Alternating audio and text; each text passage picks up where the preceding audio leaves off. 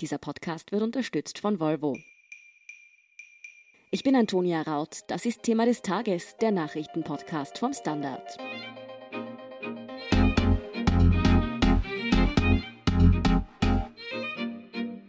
Der Präsident der jüdischen Gemeinde in Graz ist vergangenen Samstag mit einem Holzprügel attackiert worden, nachdem an den Tagen zuvor bereits mehrmals die Synagoge beschädigt worden war. Der mutmaßliche Täter, ein 31-jähriger Syrer, ist jetzt gefasst. Was bisher über ihn bekannt ist, warum der Polizei vorgeworfen wird, zu spät gehandelt zu haben und ob der Antisemitismus in Österreich generell zunimmt, erklärt Colette Schmidt vom Standard. Colette, am Samstag wurde Eli Rosen, der Präsident der jüdischen Gemeinde in Graz, angegriffen. Das war aber nicht der erste antisemitische Übergriff vergangene Woche in Graz. Kannst du einmal zusammenfassen, was da passiert ist? Ja, es waren unglaublicherweise drei Angriffe binnen weniger Tage.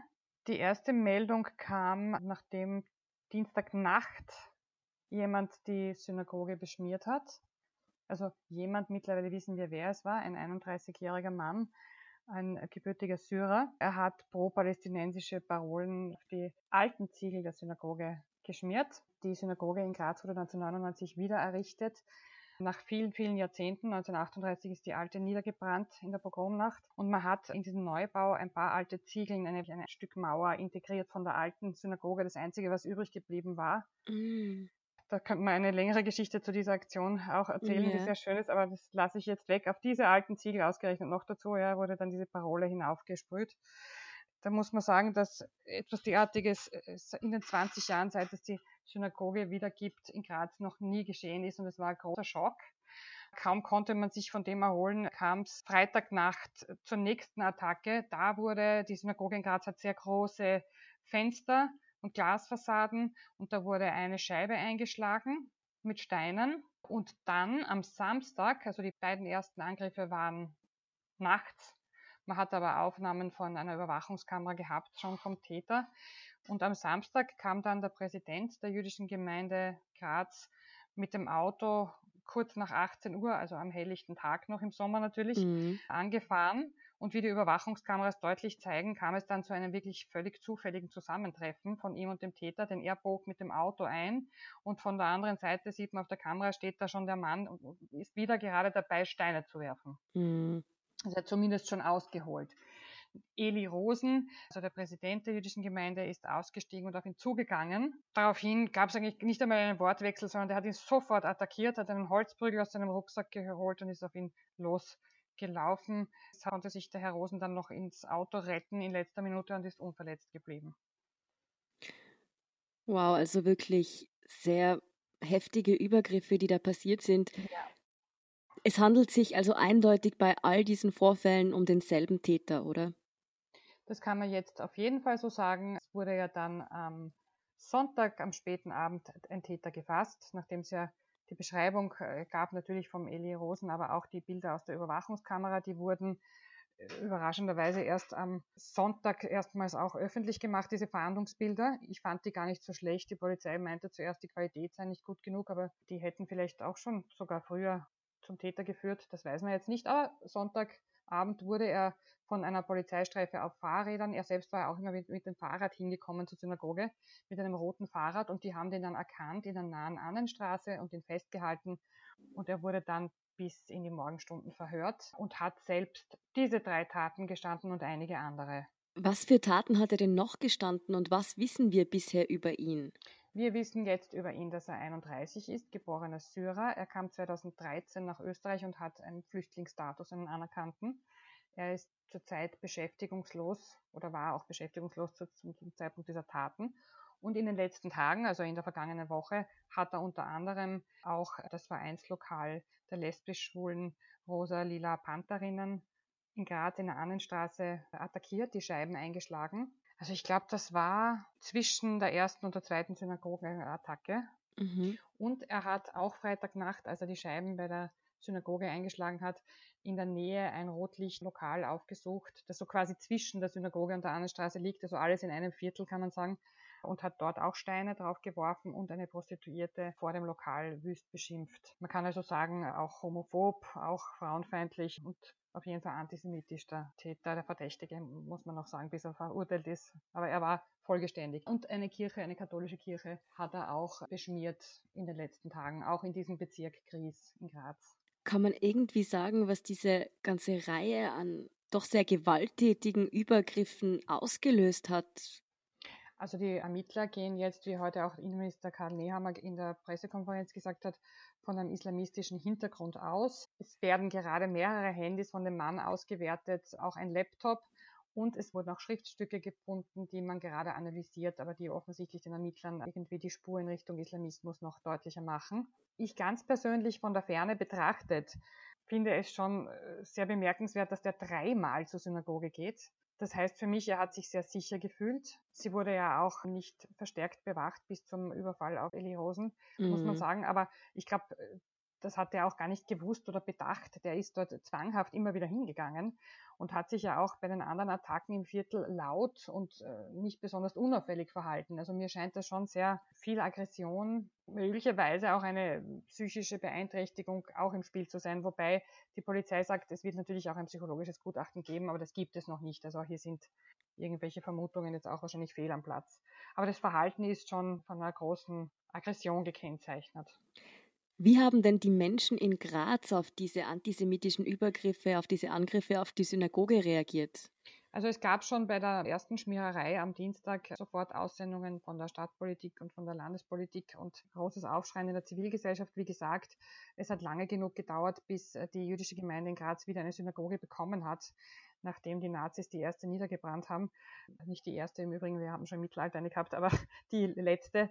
Aber es war dann auch ein Ort immer und gerade auch unter Eli Rosen, der sehr offen ist, wo viele Veranstaltungen stattfinden, Konzerte, Ausstellungen, Lesungen und auch Menschen, die nicht zur jüdischen Gemeinde gehören, ein- und ausgehen. Also diese Synagoge wurde mit Mitteln der Stadt Graz wieder errichtet und das wurde damals im Gemeinderat von allen Parteien beschlossen. Es ist wirklich die Grazer Synagoge und ich glaube, die Bevölkerung hat das ganz schockierend gefunden. Ja. Die Grazer, glaube ich, finden das schon mittlerweile auch als etwas, das zur Stadt gehört und auf das man stolz ist. Und es hat ja dann auch am Samstagabend ganz spontan eine Mahnwache gegeben, wo viele Stunden bis, glaube ich, eins in der Früh sich Bürger an der Front äh, am Grießkeh seitig, also zur Mur hin aufgestellt haben im strömenden Regen und die Synagoge bewacht haben. Das fand ich ein wahnsinnig schönes Bild, ging auch durch Medien international. Und übrigens äh, gestern Nacht, Sonntagnacht wieder. Und eine Kundgebung gab es auch, wo sehr viele Menschen aus allen Lagern mitgegangen sind. Ja, das waren wirklich schöne Zeichen der Solidarität, die da aus der Bevölkerung gekommen sind. Der Polizei werfen aber einige vor, dass sie der jüdischen Gemeinde eigentlich schon viel schneller Schutz bieten hätten sollen. Was hat es denn damit genau auf sich? Also die Polizei wehrt sich sehr gegen diese Vorwürfe. Aber auf meine erste Anfrage am Samstag, wieso das überhaupt passieren konnte, dass Eli Rosen nach zwei Vandalismusgeschichten dort alleine von dem Täter angetroffen wird am Samstag nach der Woche, warum steht da kein Polizist? Weil alle Grazerinnen und Grazer wissen das. Die Synagoge war jahrelang bewacht. Das war eines der best oder vielleicht das bestbewachteste Gebäude der Stadt Graz. Da meinte man mir gegenüber, also ein Polizeisprecher, naja, es ist jetzt so viele Jahre nichts passiert, überhaupt nichts passiert, dass man das eigentlich nur mal macht, wenn eine Veranstaltung ist. Und ansonsten gibt es eben die technische Bewachung durch Kameras. Ich finde nur, in einer solchen Woche hätte man schon schneller reagieren müssen, weil dann wäre der dort schon angehalten worden, bevor Eli Rosen überhaupt äh, aufs Gelände gekommen wäre. Das wäre, wär, glaube ich, so nicht passiert, dieser Angriff. Und man muss dazu sagen, der Angriff ist glimpflich ausgegangen. Hätte der es nicht mehr ins Auto geschafft, der Präsident, dann wäre er vielleicht wirklich schwer verletzt geworden. Das sollte man nicht irgendwie abschwächen. Und ich glaube, das tut auch niemand jetzt. Tatsache ist, dass jetzt der Objektschutz bei allen jüdischen Einrichtungen in Österreich verstärkt wird durch diese Vorfälle.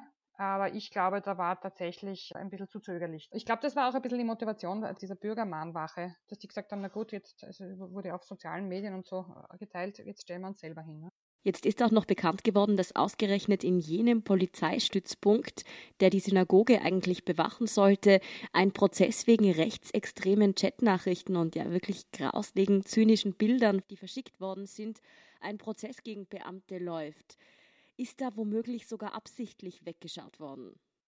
Nein, das kann man wahrscheinlich wirklich ausschließen, denn diese Geschichte ist tatsächlich passiert in einem Stützpunkt der Polizei in Graz, der nur ungefähr 200 Meter von der Synagoge entfernt ist, in der Kalauer Straße. Aber in diesem Stützpunkt sind drei Verkehrspolizeiinspektionen, eine Polizeiinspektion, die Cobra und das Stadtpolizeikommando. Und die betreffenden Beamten, da ist einer suspendiert seit einem Jahr, die waren in der Verkehrspolizeiinspektion und haben eigentlich mit der Überwachung der Synagoge nichts zu tun. Das muss man sich als wirklich großes Gebäude vorstellen, das Gebäudekomplex, wo mehrere Inspektionen drinnen sind. Und also die Angeklagten, es war ja auch eine Gerichtsverhandlung in dieser Sache, die ist aber noch nicht abgeschlossen. Insofern gilt auch noch die Unschuldsvermutung. Was wir wissen aus der Gerichtsverhandlung ist tatsächlich grauslich, ja, also lustig machen über den Holocaust und ähnliches. Aber diese Beamten sind Verkehrspolizisten mehr oder weniger oder Polizistinnen mit großem I. Es ist auch eine Frau dabei gewesen. Das heißt, die Beamten, die da jetzt wegen rechtsextremen Chats vor Gericht sich verantworten müssen, sind nicht direkt mit dem Schutz der Synagoge betraut, ist es nicht dennoch sehr bedenklich, dass es bei der österreichischen Polizei hier doch immer wieder antisemitische, rechtsextreme Vorfälle gibt? Das ist natürlich sehr bedenklich und zeigt wieder einmal, dass wir da auch ein systemisches Problem innerhalb der Exekutive haben. Denn es sind ja nicht die einzigen Fälle, die uns da bekannt sind. Ich habe, glaube ich, erst vor einem Jahr über zwei Fälle in Niederösterreich berichtet, wo ein Beamter jetzt auch wirklich verurteilt wurde und nicht nur suspendiert, sondern vom Polizeidienst entfernt. Also solche Dinge werden uns immer wieder bekannt, landen immer wieder vor Gericht. Es ist jetzt trotzdem verglichen mit den tausenden Polizeibeamten, die es gibt, ist es jetzt kein Massenphänomen, das muss man auch sagen.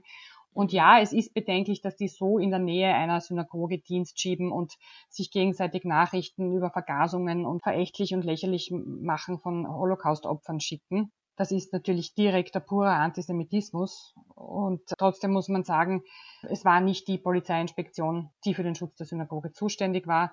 Das wäre jetzt auch diesen Kollegen gegenüber dort in der anderen Polizeiinspektion natürlich unfair gegenüber, weil, weil die waren es einfach nicht. Wenn aber totaler Personalmangel herrscht bei der Polizei, dann kann auch ein Verkehrspolizist theoretisch dort eingesetzt werden. Das muss man auch sagen, um diese Einrichtung zu schützen. Wie er sich dann verhält, wenn er privat unter den Kollegen solche Nachrichten herumschickt, weiß ich nicht. Woher sind denn diese Vorwürfe gekommen, dass die Polizei hier früher handeln hätte müssen? Von der jüdischen Gemeinde selbst ja nicht, oder? Nein, Eli Rosen hat heute wieder in der Pressekonferenz mit dem Innenminister betont, dass die Zusammenarbeit sehr gut war und er hat das Gefühl, dass die Polizei sich wirklich sehr bemüht. Es hat auch Oskar Deutsch von der IKG gesagt, dass er da eine jahrelange gute Zusammenarbeit hat. Aber es gab nach den zwei Attacken am Gebäude an der Synagoge in Graz äh, schon Kritik vom Bezirksvorsteher vom Bezirk Gries, wo die Synagoge steht, Tristan Amerer von den Grünen, der die Polizei gebeten hat, dass sie doch bitte jetzt da den Schutz verstärken und auf totales Unverständnis gestoßen ist. Und der hat es dann auch auf Twitter öffentlich gemacht. Und es gab auch von der internationalen Konferenz der, ich glaube, europäischen Rabbiner, gab es auch eine Aussendung, äh, dass sie das überhaupt nicht verstehen, wie das noch zu dem Anschlag auch noch oder dem versuchten Angriff auf Eli Rosen kommen konnte, dass die Polizei da nachlässig war, die Sicherheitsbehörden. Also diese Vorwürfe kamen nicht von Eli Rosen oder der jüdischen Gemeinde Graz, sondern von anderen. Ich muss dazu noch sagen, die Wachzimmergeschichte mit den rechtsradikalen Umtrieben dort in der Nähe der Synagoge, die war den Menschen, die das bemängelt haben, noch gar nicht bekannt. Also, dass es jetzt Wachzimmer so in der Nähe ist, beziehungsweise diese Inspektion, wussten die alle noch gar nicht. Das hat dann natürlich zusätzlich noch ein ungutes Licht auf die Sache geworfen. Mhm. Colette, jetzt einmal abgesehen von diesem jüngsten Vorfall, wie sieht es denn mit antisemitischen Übergriffen in Graz oder generell in Österreich aus? Nehmen die zu? Ja, die nehmen zu. Also die Statistiken der letzten Jahre sagen da ganz eindeutig, dass es, was jetzt äh, Vandalismus, am seltensten Gott sei Dank wirklich Angriffe auch auf Personen, aber doch auch, dass das alles zunimmt und vor allem aber auch in Form von Hasspostings, Meinungsäußerungen unter Anführungszeichen, verbalen Angriffen. Das nimmt zu. Das sagen alle Meldestellen, die sich damit befassen. Ich würde jetzt aber nicht meinen, dass ausgerechnet in Graz das besonders schlimm wäre oder dass es dort heraussticht. Ja. Es gibt natürlich den Antisemitismus mit islamistischem Hintergrund. Der ist da, das kann man nicht wegleugnen und das ist, das ist etwas, äh, wo man auch genau hinschauen muss und das ein, ein wachsendes Problem wird. Aber es gibt natürlich auch den rechtsextremen Antisemitismus. Also da kommt es einfach äh, von zwei Seiten ganz dick. Und wenn man das auch im Internet beobachtet, ja, gibt es da sicher eine bedenkliche Entwicklung. Umso wünschenswerter, dass da jetzt wirklich etwas unternommen wird, auch von der Politik. Also braucht es in Österreich mehr Bewusstsein für Antisemitismus in deinen Augen? Soll dieser Vorfall schon auch als, als Weckruf gesehen werden? Ja, also ich meine, das wäre ein später Weckruf. Eigentlich sollte man seit Jahren, mhm. auch wenn man sich Europa anschaut und, und zum Beispiel den Überfall auf die Synagoge in Halle, ich finde, da sollte es gar keine Weckrufe mehr brauchen. Äh, Oskar Deutsch hat heute in der Pressekonferenz gesagt, er hofft, dass irgendwann einmal es nicht mehr notwendig sein wird, jüdische Einrichtungen zu bewachen und auch betont, dass auch die jüdischen Gemeinden in Österreich selber ja wahnsinnig viel äh, Geld in Security stecken, drei Millionen im Jahr. Also da hilft nicht nur der Staat, die müssen auch selber viel Geld in die Hand nehmen, das sie vielleicht besser gebrauchen könnten für ihre Kinder, für ihre Schulen, äh, ihre Einrichtungen. Aber solange äh, solche Polizistendienst schieben, solange die Zahlen bei den Meldestellen in Antisemitismus steigen, ob jetzt Vandalismus, persönliche Angriffe oder, oder Hate Speech, solange ist das Problem nicht gelöst, ganz im Gegenteil. Und ich glaube, es wäre doch wünschenswert für alle, dass es irgendwann einmal so weit kommt in Österreich, dass eine jüdische Schule nicht extra bewacht werden muss, dass jüdische Einrichtungen nicht extra bewacht werden müssen, sondern einfach ganz normales Leben dort stattfinden kann, wie sonst auch wo. Das wäre auf jeden Fall mehr als wünschenswert. Vielen Dank, Colette Schmidt, für diesen Überblick. Gerne. Wir sind gleich zurück.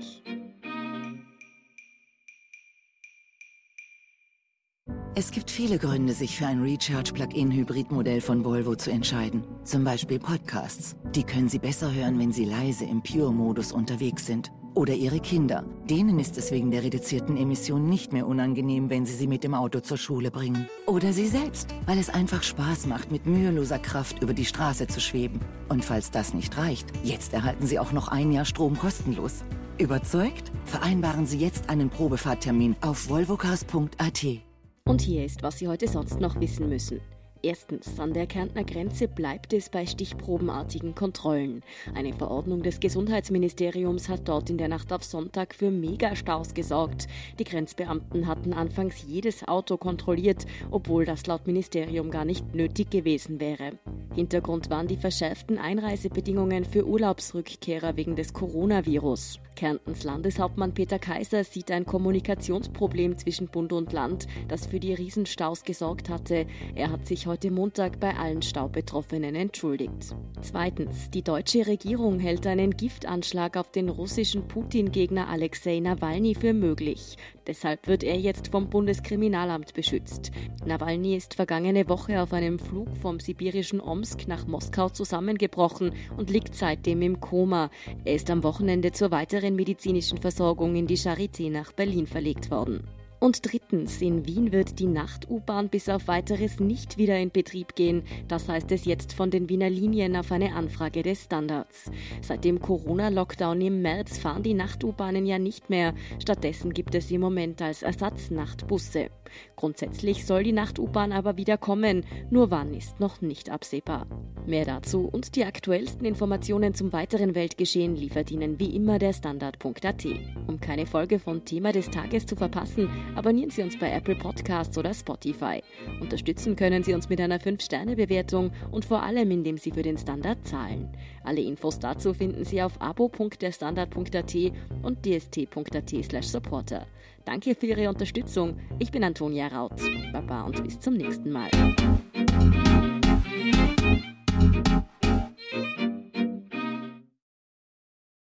Es gibt viele Gründe, sich für ein Recharge-Plug-in-Hybrid-Modell von Volvo zu entscheiden. Zum Beispiel Podcasts. Die können Sie besser hören, wenn Sie leise im Pure-Modus unterwegs sind. Oder Ihre Kinder. Denen ist es wegen der reduzierten Emission nicht mehr unangenehm, wenn Sie sie mit dem Auto zur Schule bringen. Oder Sie selbst, weil es einfach Spaß macht, mit müheloser Kraft über die Straße zu schweben. Und falls das nicht reicht, jetzt erhalten Sie auch noch ein Jahr Strom kostenlos.